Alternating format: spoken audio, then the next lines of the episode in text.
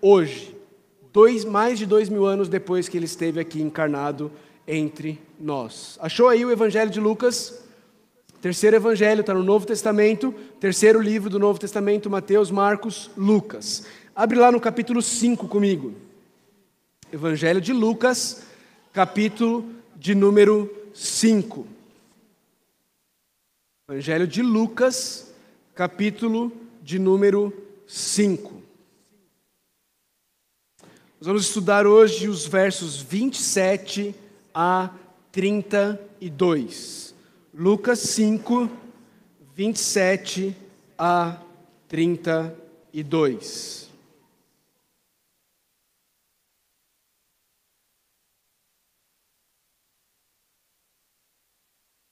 Diz assim a palavra de Deus. Depois disso, Jesus saiu e viu um publicano chamado Levi sentado na coletoria e disse-lhe: Siga-me. Levi levantou-se e deixou tudo e o seguiu. Então Levi ofereceu um grande banquete a Jesus em sua casa. Havia muita gente comendo com eles, publicanos e outras pessoas. Mas os fariseus e aqueles mestres da lei, que eram da mesma facção, queixaram-se aos discípulos de Jesus: Por que vocês comem e bebem com publicanos e pecadores? Jesus lhe respondeu: Não são os que têm saúde que precisam de médico, mas sim os doentes. Eu não vim chamar justos, mas pecadores ao arrependimento. Vamos orar ao Senhor?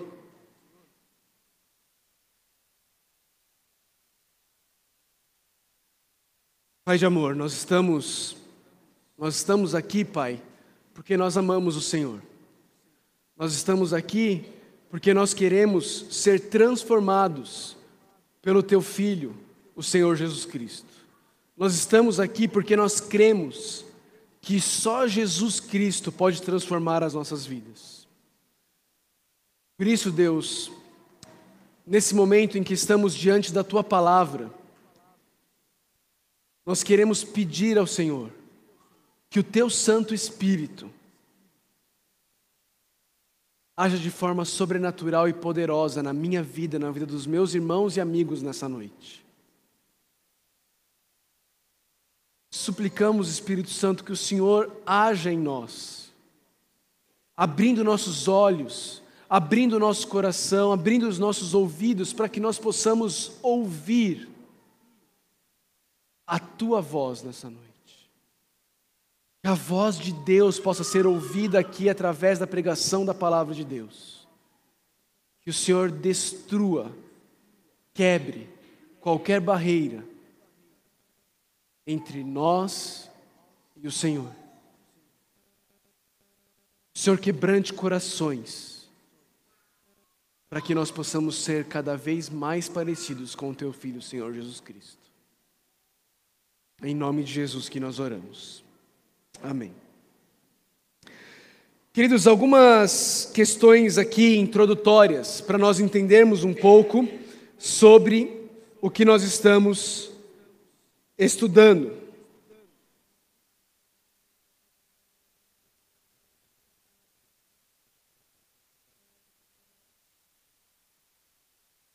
Primeiro que nós precisamos entender é quem é Lucas, ok? Quem é Lucas? Quem é esse, esse homem que está escrevendo uh, esse texto da Bíblia? Quem é essa pessoa? Se você virar um pouquinho comigo para Lucas capítulo 1, você vai ver o que, que Lucas está fazendo. Não está projetado aí, mas vire algumas páginas na sua Bíblia para Lucas capítulo de número 1. Olha o que, que Lucas, como, ele, como Lucas introduz o evangelho dele. Ele diz assim: Muitos já se dedicaram a elaborar um relato dos fatos que se cumpriram entre nós, conforme nos foram transmitidos por aqueles que desde o início foram testemunhas oculares e servos da palavra. Eu mesmo investiguei tudo cuidadosamente, desde o começo, e decidi escrever-te um relato ordenado, ó excelentíssimo Teófilo para que tenhas a certeza das coisas que te foram ensinadas. Um homem chamado Teófilo, um homem de posses, um homem rico, foi ensinado sobre Jesus. E então ele envia Lucas para que Lucas possa fazer uma extensa pesquisa e apresentar para ele o resultado dessa pesquisa, para que ele possa saber se o que ele foi ensinado é verdade, está correto ou não. E é isso que Lucas faz. Mas quem é Lucas? Olha o que esse texto aí do segundo século nos ensina sobre Lucas, está projetado aí. Lucas era alguém de Antioquia, doutor por profissão, e quando fala doutor aqui, ele era médico. Desculpa. Um discípulo dos apóstolos. Ele não era alguém que conviveu com Jesus, mas ele foi discípulo dos apóstolos. É difícil.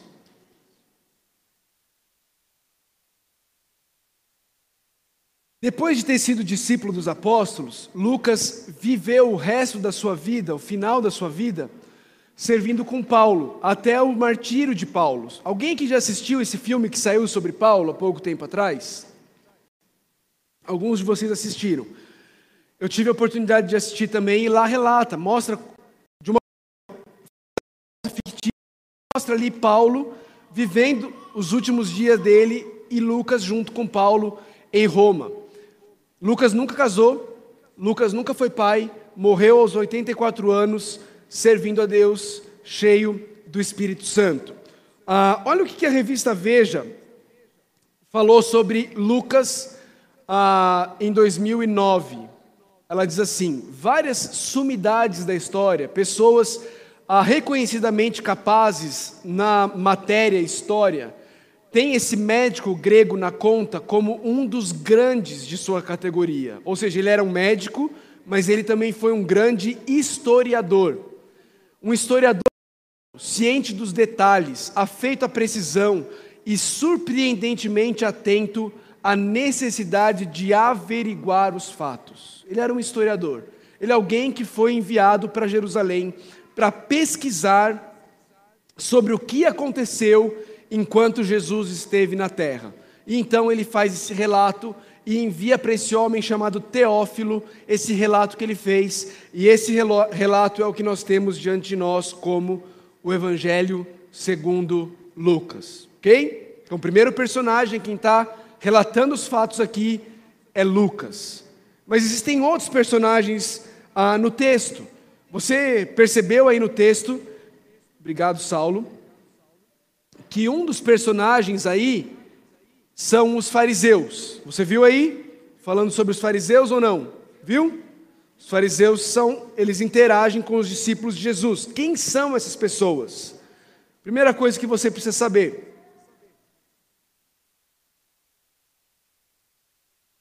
Os fariseus, eles são uma casta religiosa. Eles são um grupo de pessoas dentro da hierarquia religiosa de Israel tido como pessoas que são profundos conhecedores do Antigo Testamento. Esses fariseus, ah, eles confiavam na justiça deles. Olha só o que, que o próprio Lucas vai relatar lá em Lucas 16, 14 e 15. Ele fala assim: olha, é Jesus falando. Os fariseus que amavam o dinheiro ouviam tudo isso e zombavam de Jesus. E aí Jesus disse: vocês são os que se justificam a si mesmos aos olhos dos homens. Eles eram pessoas que achavam que neles mesmos eles eram capazes de serem declarados justos. Eles achavam que eles eram pessoas essencialmente boas. Eles achavam que eles eram pessoas que eram capazes de agradar a Deus com a própria força deles. Olha um outro texto, lá em Lucas 18, versículo 9. Diz assim: Há alguns que confiavam em sua própria justiça e desprezavam os outros, Jesus contou esta parábola. De quem que Jesus está falando aqui? De quem que Lucas está falando aqui? Dos fariseus. Eles eram pessoas que confiavam na sua própria justiça. E Lucas relata qual é a consequência natural de se confiar na sua própria justiça? Eles, além de confiar na sua própria justiça, eles desprezavam os outros. Porque quando você acha que você é alguém, quando você acha que você é capaz de conquistar a sua salvação pela sua própria justiça, você começa a olhar para os outros que não fazem o que você faz e você começa a achar que você é melhor do que eles. Esses eram, esses eram os fariseus. A palavra fariseu, ela literalmente significa aquele que se separa. Aquele que se separa. O fariseu era alguém que achava que ao se separar de todos que fossem pecadores, de todos que não vivessem a justiça como eles viviam, eles seriam salvos. Eles eram um grupo isolado de pessoas, eles não se misturavam com qualquer um. Esses eram os fariseus, eram a casta religiosa da época de Jesus. Ainda existe esse tipo de pessoa? Existe. E não seja um fariseu sobre o fato de você não ser um fariseu. Né? Entendeu ou não? Você pode ser um fariseu sobre o fato de você não ser um fariseu. Ah, eu não sou como essas outras pessoas que acham que são boas por elas mesmas. Vejam como eu sou bom. É? Existe um fariseuzinho dentro de todos nós. Todos nós tendemos a achar que nós somos melhores do que os outros porque nós fazemos o que nós fazemos ou porque nós não fazemos o que nós não fazemos. Essa é a tendência natural de todos nós. Todos nós tendemos a viver dessa forma. Nós achamos que nós somos melhores do que os outros, de diversas maneiras. Mas esses não são os únicos personagens da história que Lucas relata aqui. Existe um outro grupo de pessoas. Existe alguém que é chamado de publicano. Não é isso?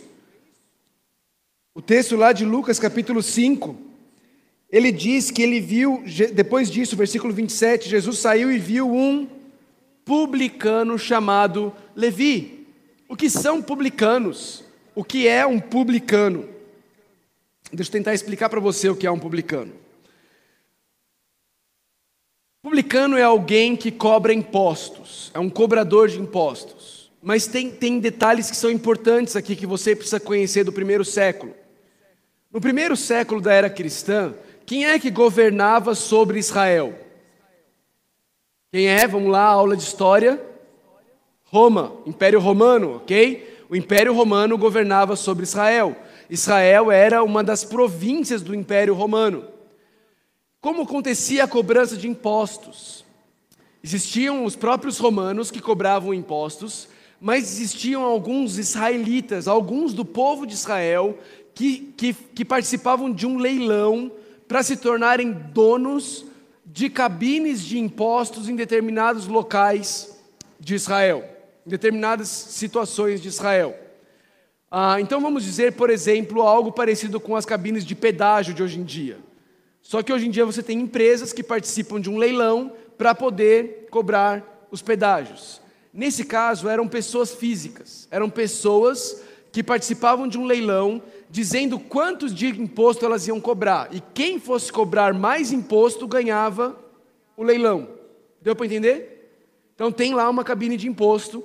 Vamos participar do leilão. Vou eu, vai o Juarez, a, vai a Daiane, vai o Miltinho. E aí o Juarez fala: Olha, eu vou cobrar 10 reais de cada um que passar. Aí eu falo: Eu vou cobrar 12. Aí a Daiane fala: Eu vou cobrar 13. O Miltinho fala: Eu vou cobrar 15. O Miltinho levou. Agora a cabine de impostos lá é do Miltinho. E ele vai dar 15 reais por pessoa para Roma. Mas ele vai poder cobrar o quanto ele quiser cobrar. Ok? Era, aí, era assim que funcionava. Então, como eram vistos os publicanos naquela época? Com bons olhos? As pessoas gostavam dos publicanos? Obviamente que não. Além de serem cobradores de impostos, eles eram traidores, porque eles estavam a serviço do povo inimigo, o povo que tinha conquistado Israel. Eles eram traidores da pátria, exploradores. Você lembra da história de Zaqueu? Lembra da história de Zaqueu? Zaqueu era um cobrador de impostos. O que, que ele fala para Jesus quando ele se converte? Que ele ia devolver quatro vezes mais tudo que ele tinha extorquido das pessoas. Porque era isso que os publicanos faziam. Eles extorquiam as pessoas. Olha o que, que ah, João Batista fala sobre os publicanos. Lá em Lucas capítulo 3, fala sobre um momento em que publicanos vieram para ser batizados e perguntaram para João: Mestre, o que devemos fazer? Olha a resposta de João: Não cobrem nada além do que lhes foi estipulado. Qual é a premissa aqui de João Batista? Que os publicanos cobravam além do que havia sido estipulado, ok? É importante a gente entender quem são essas pessoas, ok? Mas mais importante do que entender quem são os fariseus, do que entender quem são os publicanos, esses traidores, pessoas egoístas, pessoas ah, que não se misturavam com as pessoas, ok? Ah, lá em Mateus capítulo 5, versículo 46, por exemplo, fala assim: Jesus fala assim: Que proveito vocês terão se vocês amarem aqueles que amam vocês? Até os publicanos fazem isso. Até os publicanos, Jesus está mostrando que os publicanos eram aquelas pessoas marginalizadas, o pior tipo de pessoa que existia naquela sociedade eram os publicanos. Pessoas isoladas entre eles, que só amavam a si mesmos, amavam só quem fazia o bem para eles. Esses eram os publicanos. Mas mais importante do que entender quem é Lucas, quem eram os fariseus, quem eram os publicanos, é entender quem é Jesus. Quem é Jesus. E ao longo dessas séries, dessa série de mensagens, você precisa entender quem é Jesus. Essa, esse homem nascido numa família pobre, de uma mãe solteira, nascido de uma mulher que provavelmente foi mal vista pela sociedade da época. Muitos olharam para ela como se ela tivesse inventado uma história para se desculpar do fato dela ter engravidado sem ter casado. Ele nasce nessa família, por 30 anos ele trabalha com o pai como carpinteiro. Ele tem um curto ministério de três anos, e já faz dois mil anos que isso tudo aconteceu, e continuam falando sobre Jesus. Se você leu as notícias dessa semana, você viu pelo menos dois debates onde pessoas falaram sobre a identidade de Jesus. Você talvez viu um vídeo essa semana circulando pela internet em que uma pessoa dizia que Jesus era Deus que me perdoe, um travesti. Jesus era. E ele diz outras coisas lá. Vocês viram isso? Se você olhar no Facebook, você vai achar esse vídeo lá. Era um festival lá em Garanhuns, lá em Pernambuco, e essa pessoa ela sobe ao palco e ela então fala isso para delírio da plateia.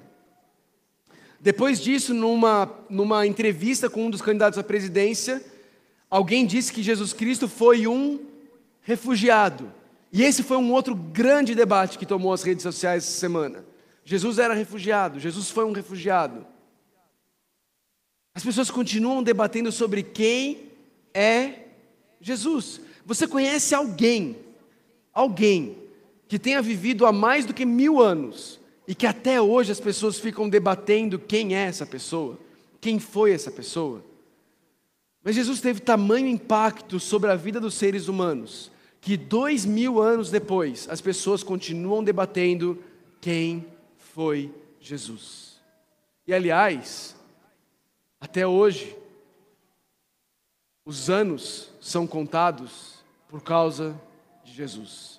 Nós vivemos no ano 2018, depois de Cristo, depois de Jesus. Mas quem é esse Jesus? Esse Jesus de fato transforma, o que é que esse Jesus faz? Como é que esse Jesus transforma? Deixa eu resumir o que está acontecendo aqui para vocês. Jesus estava andando e Jesus então vê esse publicano, cobrador de impostos, traidor da nação, sentado na sua cabine de impostos. E Jesus chega para ele e diz: Levi, siga-me. E imediatamente, imediatamente, esse cobrador de impostos, ele sai da sua cabine, ele deixa tudo para trás, ele segue Jesus. E logo depois ele faz uma grande festa. Ele dá uma grande festa. Uma grande festa em honra a Jesus. E para essa grande festa em honra a Jesus, ele convida os seus colegas de trabalho, da profissão que ele tinha até alguns dias atrás. Ele convida essas pessoas, ele convida algumas outras pessoas também. Só que os religiosos começam a olhar para isso E eles começam a falar: Mas espera aí, como é que esse cara aí, esse Jesus, que se diz um mestre, que se diz um mestre da lei, que se diz alguém, um rabi, Jesus nunca disse isso, mas eles entendiam como se Jesus tivesse dito isso. Como é que ele e seus discípulos sentam para comer e para beber com publicanos e pecadores? E então Jesus dá essa famosa resposta para eles: Olha, os sãos não precisam de médico.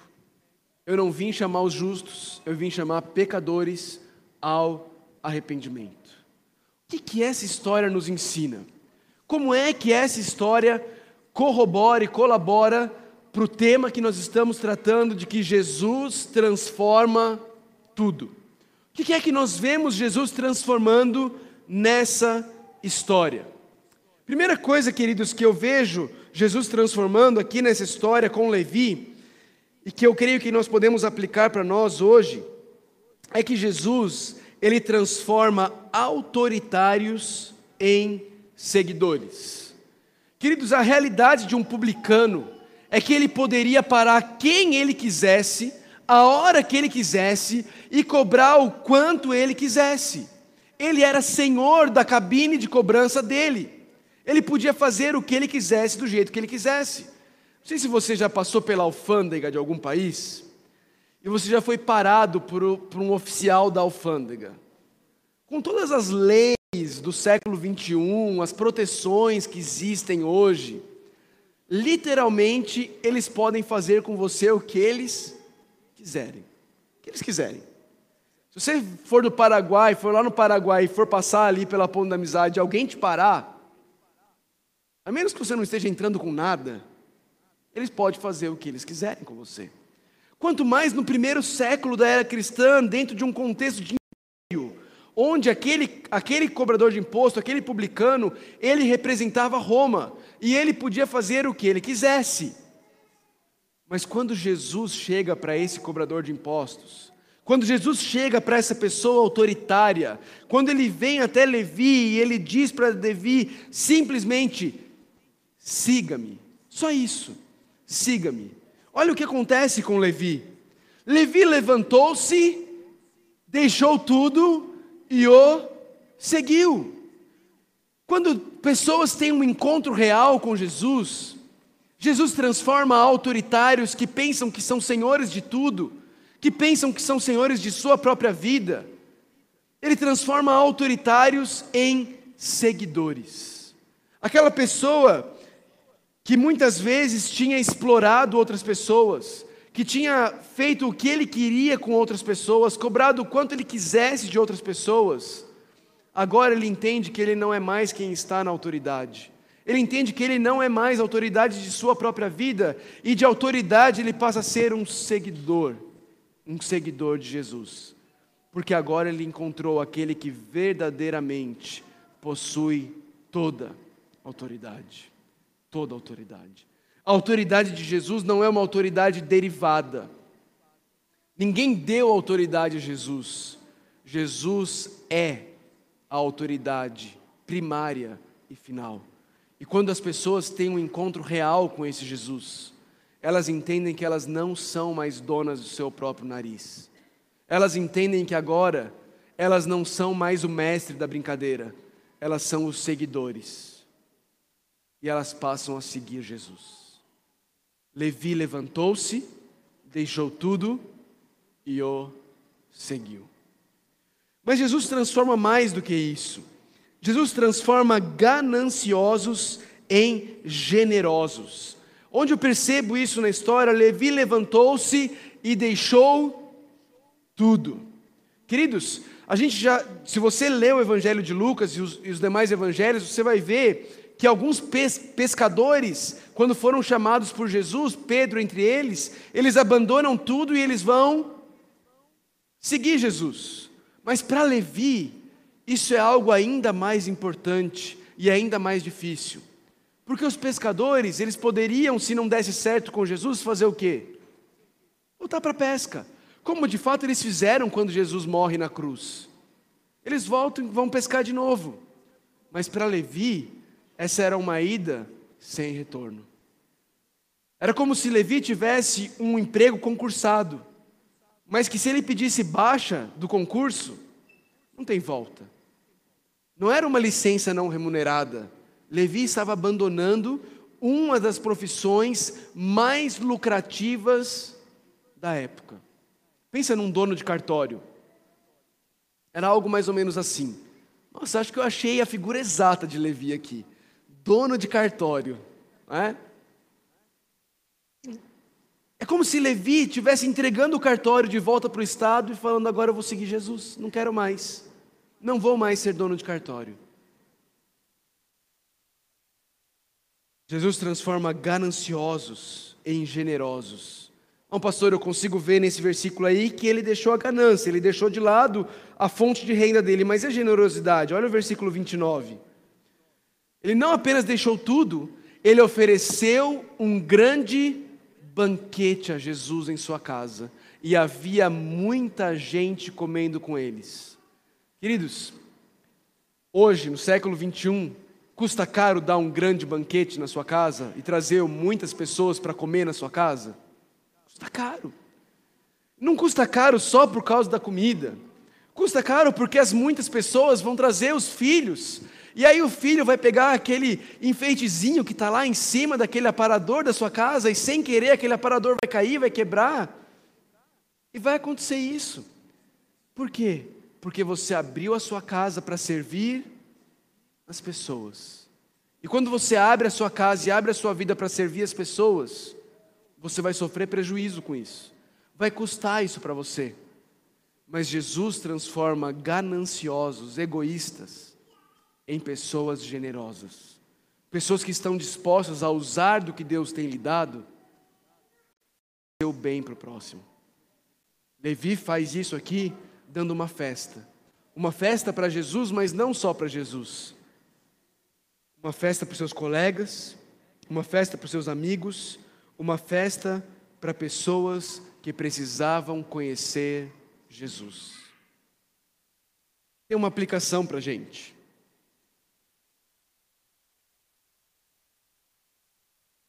Muitas vezes, quando pessoas conhecem a Jesus, uma tendência natural delas é se afastar dos amigos que elas tinham que não conhecem a Jesus. Meu incentivo para você é que você não faça isso. Não se afaste dessas pessoas, mas traga essas pessoas para perto de pessoas que podem te ajudar a apresentar para elas aquele que transformou a sua vida. Talvez você seja a única pessoa que ela conhece que já foi transformada por Jesus. Eu tenho certeza que Deus quer te usar para levar Jesus para essas pessoas. Faça como Levi fez. Deixa Deus te usar nesse processo de levar pessoas para conhecer Jesus. Ele deixou tudo, ele ofereceu um grande banquete e tinha muita gente nesse grande banquete. Porque Jesus transforma gananciosos em generosos. Jesus transforma pessoas que estavam dispostas a explorar e esfolar o seu próprio povo em busca de ganho pessoal, em alguém que agora está disposto a abrir a sua própria casa e dar uma festa para honrar Jesus e para servir as pessoas com quem ele convive. Jesus transforma pessoas autoritárias em pessoas seguidoras. Jesus transforma gananciosos em generosos. Jesus transforma pessoas exigentes em pessoas gratas. O publicano Levi era alguém que podia exigir o que ele quisesse das pessoas com quem ele interagia. Mas depois que ele é encontrado por Jesus, ele se torna uma pessoa grata Davi não, Levi, desculpa, não oferece um banquete para ele mesmo. Levi oferece um banquete a Jesus. Ele está grato pelo que Jesus transformou na vida dele. Ele quer honrar Jesus com uma festa. Se existe uma marca que está presente em todos aqueles que já encontraram a Jesus Cristo é a gratidão. Não é possível haver alguém que foi transformado pelo Evangelho verdadeiro da graça, que não seja uma pessoa grata, que não seja uma pessoa que entende que não merece nada e que o que recebeu foi única e exclusivamente pela graça de Deus. Levi entende isso. Levi foi transformado pela graça. Levi está vivendo pela graça e honrando a Jesus, aquele que transformou a sua própria vida. Tem mais. Jesus não apenas transforma pessoas exigentes em pessoas gratas, Jesus transforma pessoas isoladas em pessoas relacionais. Como eu disse lá em Mateus, capítulo 5, versículo 46, fala que os publicanos eram pessoas que só amavam pessoas que os amavam. Eram pessoas isoladas nelas mesmas. Eram pessoas fechadas no grupinho delas. Mas agora, agora que Levi foi transformado por Jesus, Levi não quer mais se isolar no seu na sua cabinezinha de impostos. Levi agora quer se relacionar com pessoas, porque ele sabe que essas pessoas precisam de Jesus. Levi oferece uma, um grande banquete a Jesus em sua casa, e o texto diz que havia muita gente comendo com eles. Quero enfatizar o comendo, porque se você olhar para o ministério de Jesus, nos três anos em que ele esteve ministrando, você vai ver Jesus fazendo refeições com as pessoas. Jesus abrindo, entrando na casa das pessoas, as pessoas abrindo as portas para Jesus e Jesus sentando à mesa com elas. Parte do viver o cristianismo é fazer refeições com pessoas, é chamar pessoas para participar e partilhar da mesa com você. Tenho dito que é muito bom convidar pessoas para vir à igreja, mas melhor do que convidar um amigo para vir à igreja é convidar um amigo para ir na tua casa, para ir na tua casa, sentar na tua mesa, comer da tua comida, e ver como Jesus tem transformado a tua vida na tua casa. Porque aqui na igreja é muito fácil. É fácil até fingir que você foi transformado, mas dentro da sua casa, ali está como você de fato é. Ali está como você de fato vive. E a melhor coisa que você pode fazer pelos seus amigos é convidá-los para ir para a sua casa. E convidar outras pessoas que conhecem a Jesus, que foram transformadas por Jesus, para estar junto, para partilhar Jesus com aqueles que ainda não conhecem. Talvez você não tenha facilidade de falar sobre Jesus, mas talvez você saiba cozinhar bem. Talvez essa seja uma boa maneira de você ser usada por Deus para levar pessoas a conhecerem Jesus. Talvez uma boa analogia aqui, não sei se ela é boa, mas eu vou usar do mesmo jeito. Aqui em Caldas existe muita venda de. Me ajuda, gente. Cota. Cota imobiliária. Talvez você não seja um bom fechador, tá bom? Mas talvez você possa ser um captador. Você pode convidar pessoas para ir na sua casa, os seus amigos, e convidar outras pessoas que têm mais facilidade de falar sobre Jesus, sobre quem é Jesus, como Jesus transforma, para ir também. E então essas pessoas vão poder apresentar para os seus amigos, a quem você não sabe muito bem como falar, esse Jesus que transforma vidas. O que eu e você não podemos, queridos, é guardarmos esse Jesus que transformou as nossas vidas só para a gente. Porque aqueles que verdadeiramente são transformados por Jesus, eles fazem como Levi. Eles querem fazer uma festa, eles querem chamar os seus amigos, porque eles querem que todo mundo a quem eles amam conheçam esse Jesus que transformou a vida deles. Se Jesus transformou a sua vida, deveria ser esse o sentimento que está no teu coração. O desejo de que todo mundo que você ama também seja transformado por esse Jesus. Jesus transforma isolados em pessoas relacionais. Mas por último, e mais importante, Jesus transforma pecadores em pecadores arrependidos e perdoados. Muitas pessoas têm uma visão equivocada de que o cristão é alguém que não peca. Muitas pessoas entram na igreja e quando alguém peca contra elas, elas ficam chocadas. Mas aqui na igreja alguém pecou contra mim desse jeito. É. Sabe por quê, queridos? Porque o cristão não é alguém que não peca. O cristão é alguém que peca, mas se arrepende e encontra perdão no sangue de Jesus, que nos purifica de todo pecado. A diferença entre o cristão e o não cristão não é que um peca e outro não. A diferença entre o cristão e o não cristão é um, que um se arrepende e o outro não. Essa é a diferença. Se você se diz cristão, mas você tem muita dificuldade em reconhecer os seus pecados e se arrepender deles, quando alguém vem falar com você sobre um pecado seu, você coloca todos os escudos blindados na frente e já puxa uma metralhadora para se defender atacando também, talvez você precisa parar e pensar se você de fato entendeu o cristianismo. Porque o cristianismo essencialmente é o reconhecimento de que nós somos pecadores. É isso. E que por nós mesmos nós somos incapazes de salvarmos a nós mesmos.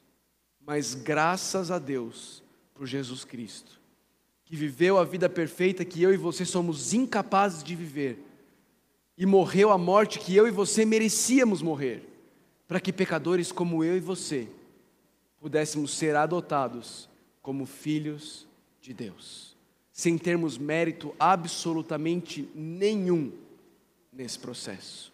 O mérito é todo do Senhor Jesus Cristo. Os fariseus estão murmurando e reclamando. Ah, mas por que, que esses caras aí estão comendo com os publicanos e pecadores? Jesus ouve e Jesus responde: médico não precisa ir atrás de, de pessoas sã, ele tem que ir atrás dos doentes. Tem que ir atrás dos doentes. E da mesma forma como o médico tem que ir atrás dos doentes, eu não vim chamar justos, mas pecadores ao arrependimento. Se você conhece um pouquinho da Bíblia, você sabe que não há nenhum justo, nenhum sequer. O que Jesus está dizendo aqui é que tem algumas pessoas que se iludem achando que elas são justas. São os fariseus. Que é a minha tendência e a sua tendência. Não olhe para esse texto aqui e pense que você aqui no texto é Jesus, tá bom? Você não é Jesus nesse texto. Você aqui é o fariseu, você aqui é o publicano. Nós temos um pouco dos dois dentro de nós. Nós temos religiosidade dentro de nós e nós temos imoralidade dentro de nós. Nós temos justiça própria dentro de nós e nós temos ganância dentro de nós. Nós não somos o Jesus do texto. Nós somos o fariseu e os publicanos. Nós tendemos a achar que nós somos melhores do que os outros de diversas maneiras. Deixa eu dar uma ilustração na minha vida. Existe um negócio em aeroporto que se chama sala VIP. Uma vez que eu entrei lá, a primeira vez que eu entrei numa sala VIP no aeroporto, eu entrei porque um amigo tinha direito a entrar e ele tinha direito a levar alguém junto com ele. Ou seja, eu não estava lá porque eu tinha direito de estar lá. Eu só estava lá porque meu amigo tinha direito. E ele me levou para entrar com ele. Mas sabe o que eu notei no meu coração quando eu estava lá naquela sala VIP? Sentado ali naquela sala, sala VIP é uma delícia, gente. Você entra lá, você senta no, no sofá, você pode comer e beber o quanto você quiser, de graça, à vontade. Vontade. Eu estava lá sentando, tomando coca para variar, não é? E aí eu olhei uma pessoa chegando na recepção da sala VIP e perguntando se ela tinha direito de entrar. E aí a mulher olhou lá algum documento que a pessoa mostrou, não sei se foi um cartão, alguma coisa, e balançou a cabeça e a pessoa saiu. Sabe o que eu senti dentro do meu coração?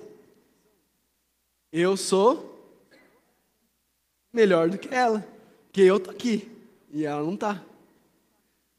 Queridos, esse vírus está no coração de todos nós. Todos nós, de uma maneira ou de outra, olhamos para outras pessoas e achamos que nós somos melhores.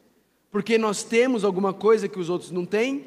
Porque nós fazemos algo de um jeito que outros não conseguem fazer? Porque nós deixamos de fazer algo que outros fazem e não deveriam fazer? Nós achamos que somos melhores. Sabe o que Jesus está dizendo? Eu não vim chamar pessoas que pensam que não precisam de mim.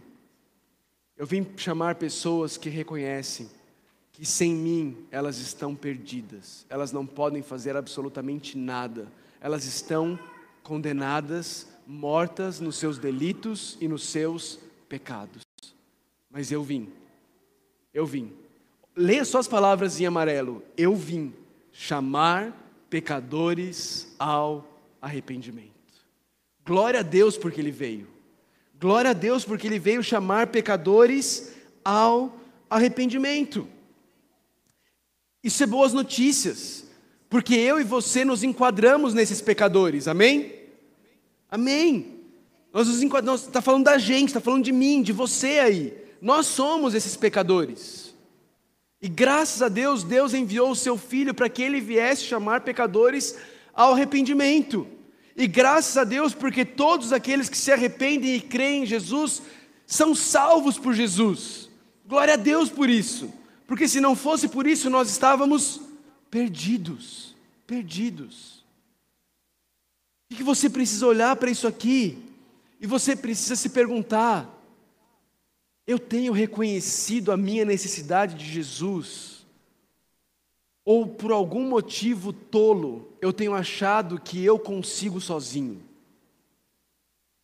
Eu tenho enganado a mim mesmo achando que porque eu vou à igreja, porque eu dou o dízimo, porque eu sou um bom cidadão, porque eu nunca traí a minha esposa, porque eu sou um bom profissional, ou qualquer outra coisa, você tem se enganado achando que qualquer uma dessas outras coisas será capaz de agradar a Deus, de fazer com que Deus seja favorável a você?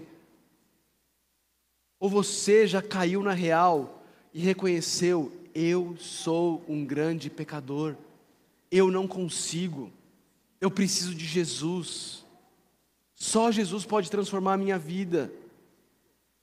Você continua tentando pelas suas próprias forças, ou você já desistiu? O que Jesus está dizendo aos fariseus é: eu não vim chamar aqueles que ainda estão lutando e achando que eles vão conseguir. Eu vim chamar aqueles que já desistiram. Eu vim chamar aqueles que já reconhecem: eu não consigo, eu sou incapaz, eu preciso de uma salvação que está fora de mim, não está dentro de mim. Em mim eu não tenho nada que seja capaz de me transformar. Eu preciso de algo que está fora. E esse algo não é um algo, é um alguém, é uma pessoa, é o Senhor Jesus Cristo. Minha primeira pergunta para você nessa noite é: você já reconheceu isso? Você já reconheceu quem você é? Você já entendeu que você é esse pecador que precisa ser transformado por Jesus? Ou você continua achando que existe algo em você que vai te tornar merecedor do favor de Deus? Essa é a primeira coisa. Segunda coisa, Talvez você já entendeu isso. Mas talvez você continua sendo tentado a olhar para pessoas que estão ao seu redor como se elas merecessem menos do que você. Como se você fosse um pouquinho melhor do que elas. Talvez você ache que você é um pecador, mas os seus pecados são aceitáveis. Mas o de fulano, não, de fulano, de fulano não dá. Aquele, aquele pecado aí não dá. Talvez hoje seja o momento de você parar de olhar para os outros e achar que você é melhor do que eles. Você começar a olhar para Jesus e ver que Ele é o padrão, a perfeição é o padrão, e que nem os outros, nem você, ninguém consegue atingir, mas Ele atingiu esse padrão, essa perfeição no nosso lugar. E Ele veio justamente para essas pessoas.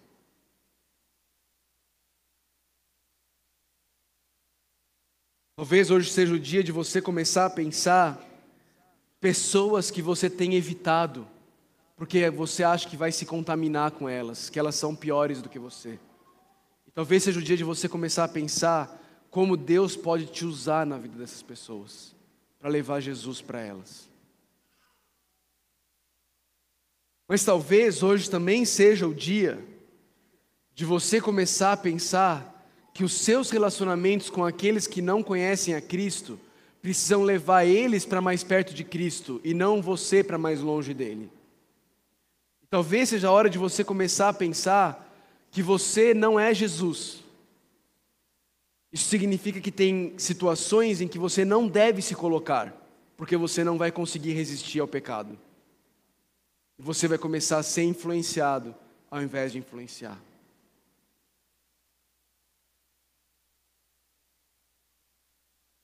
Mas essencialmente, queridos, eu quero que você saia daqui nessa noite com isso muito claro. Jesus transforma pecadores, não em santos que não pecam, mas Jesus transforma pecadores em pecadores arrependidos e perdoados. Minha pergunta para você é: você já está arrependido? Você tem se arrependido cotidianamente dos seus pecados? Ou quando alguém fala sobre os seus pecados, você tenta se defender, você arranja desculpas, você ataca para se defender? Martinho Lutero, aquele monge alemão que deu início à reforma protestante, quando ele pregou as 95 teses na porta da igreja do castelo de Wittenberg, lá em 31 de outubro de 1517, a primeira tese dele era que Jesus Cristo, o nosso Senhor, quando nos chamou ao arrependimento, queria dizer que a vida do cristão é uma vida de arrependimento cotidiano. Cotidiano. O cristão não é alguém que se arrepende uma vez e nunca mais se arrepende.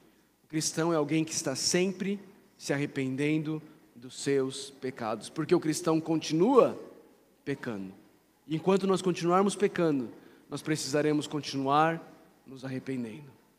C.S. Lewis, e eu quero terminar com uma frase dele, o autor das Crônicas de Nárnia, ele diz assim: O cristianismo chama as pessoas a se arrependerem e promete perdão. Assim, o cristianismo não tem nada a oferecer a pessoas que não reconhecem ter feito nada do que precisem se arrepender e que não sintam que precisem ser perdoadas. Forte isso, não é? É muito comum você ver pessoas sendo entrevistadas e aí perguntam: algum arrependimento? Não, não me arrependo de nada. Me arrependo de nada do que eu fiz. Cristianismo é para pessoas que se arrependem, pessoas que sabem que têm do que se arrepender,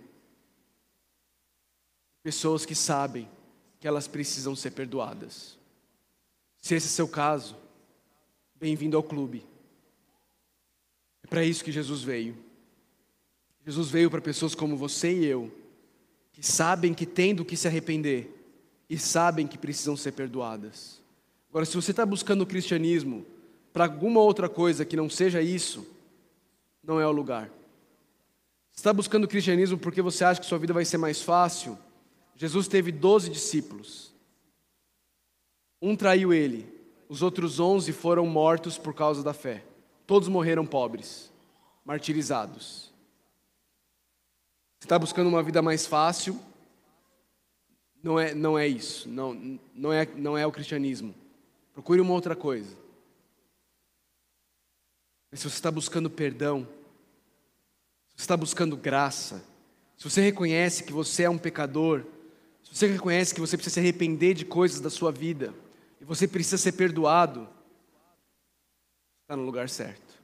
Está procurando no lugar certo que é Jesus que pode fazer isso por você. Só Jesus pode fazer isso por você. Só Jesus pode te perdoar dos seus pecados.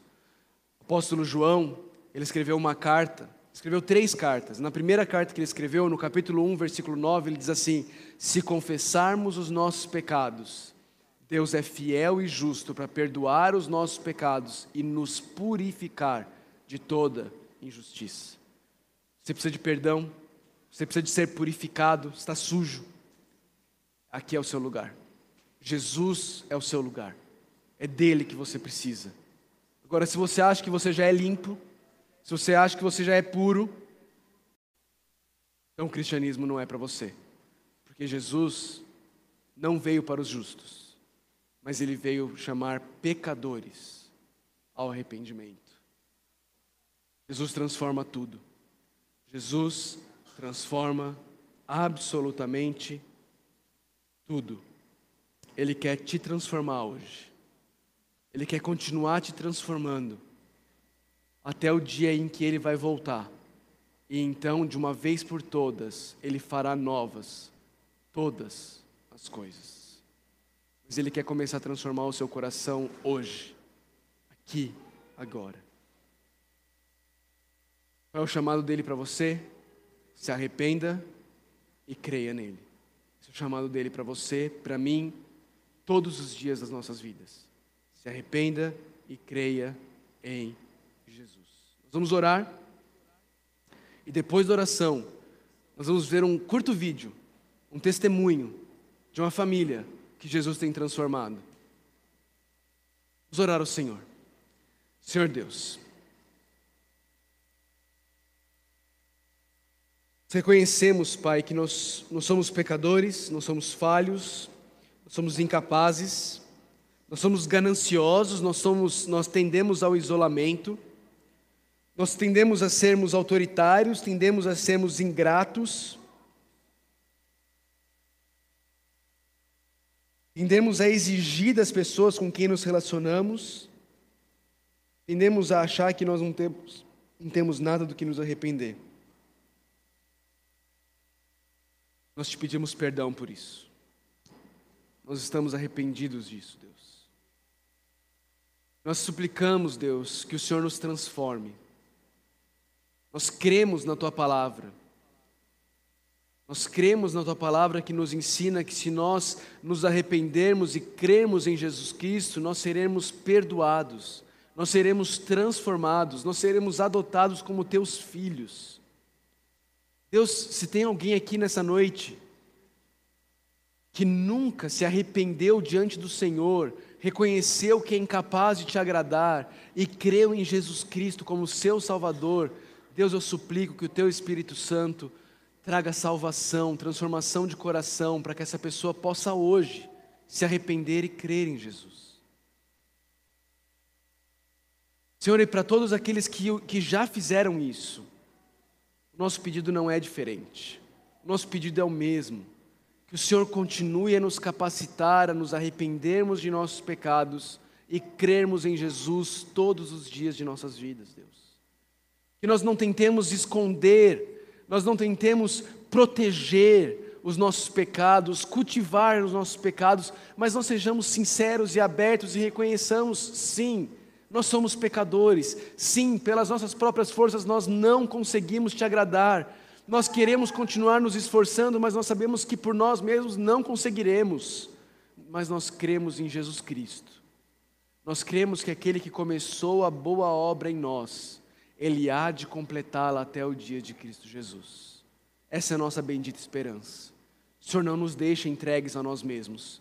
O Senhor nos transforma de glória em glória, para a glória do Teu nome. É isso que nós suplicamos. Continue a nos transformar, Senhor. Continue a nos fazer mais parecidos com Jesus. Tira de nós, mata, sufoca em nós esse fariseu.